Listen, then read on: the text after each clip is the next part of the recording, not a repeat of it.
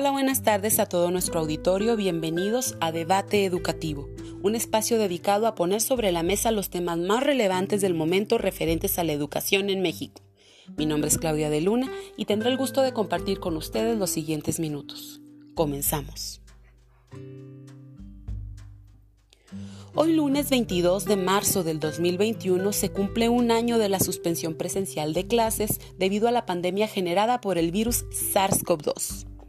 Ha sido un año de profundos desafíos en todos los ámbitos, económico, político, social, que nos ha hecho reflexionar acerca de lo indefensos que estamos ante la madre naturaleza.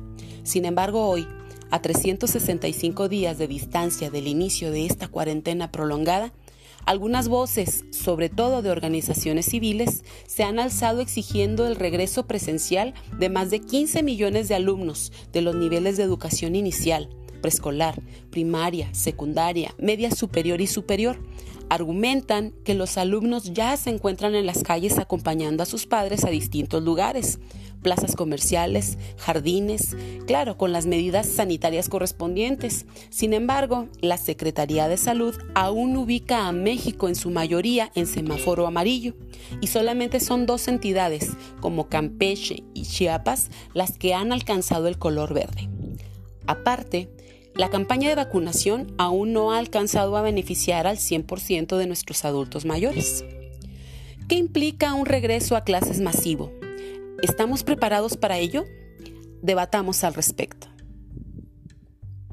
Bueno, para entrar y adentrarnos en el tema, me permito comentar el encabezado del periódico Milenio en la Ciudad de México, sábado 20 de marzo del 2021, y se lee, Abran las escuelas, piden madres y niños en el Monumento a la Revolución.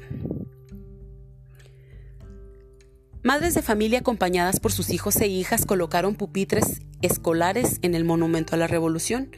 Por el acomodo del mobiliario se puede leer desde las alturas un año, lo cual hace referencia al tiempo que han permanecido cerradas las escuelas por la pandemia de COVID-19 protestan por la reapertura de centros educativos y para ser tomados en cuenta por las autoridades en este tipo de decisiones. Durante la protesta, que inició a las 11 horas, se escucharon algunas solicitudes de menores quienes a través de altavoces piden que se reabran dichos espacios educativos. ¿Quién organiza este tipo de movilizaciones? Bueno, es una organización llamada Abre mi escuela.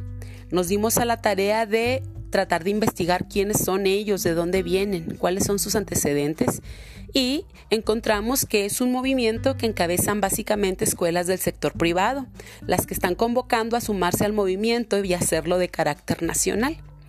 Para ellos, dice que es importante regresar a las aulas y están convocando a una marcha que pretende motivar a las autoridades educativas y sobre todo a las de salud a que se les permita operar. Ellos argumentan que pueden instalar separadores de acrílico entre cada escritorio de los alumnos y del docente, que van a separar las áreas administrativas de las escolares para evitar contagios, que se van a poner muy estrictos en el uso del cubrebocas, del gel antibacterial, que se van a hacer contrataciones de enfermeras escolares para que revisen la temperatura de los niños al ingreso a las aulas y que van a controlar el lavado de manos y el aforo de los estudiantes a las aulas. También se comprometen a adecuar los sanitarios de los niños y las niñas y de los profesores, así como mantener una sana distancia de metro y medio entre cada una de las personas. La pregunta ah, de que es importante rescatar aquí es qué sucederá con las escuelas públicas enclavadas en las zonas de alta vulnerabilidad, donde no hay sanitarios, mucho menos la posibilidad de instalar separadores de acrílico en escritorios inexistentes para cada niño. ¿Es esta una exigencia que vela por el derecho a la educación de los niños o por los intereses económicos que generan las colegiaturas de los alumnos? ¿Se está pensando en la generalidad del alumnado en un país como México, inclusive en toda Latinoamérica? ¿Qué dirán los maestros al respecto? Bueno, durante las manifestaciones, además los padres de esta marcha comentan que el programa Aprende en Casa, que es convocado por el gobierno de México es un fracaso debido a que los niños no están preparados para recibir una educación a distancia a través de medios electrónicos. ¿Será este realmente un argumento válido? ¿Acaso no son los niños los que aprenden decenas de coreografías y diálogos en TikTok? ¿No son acaso los niños los encargados de programar a los abuelos y a sus padres los dispositivos para facilitarles el manejo?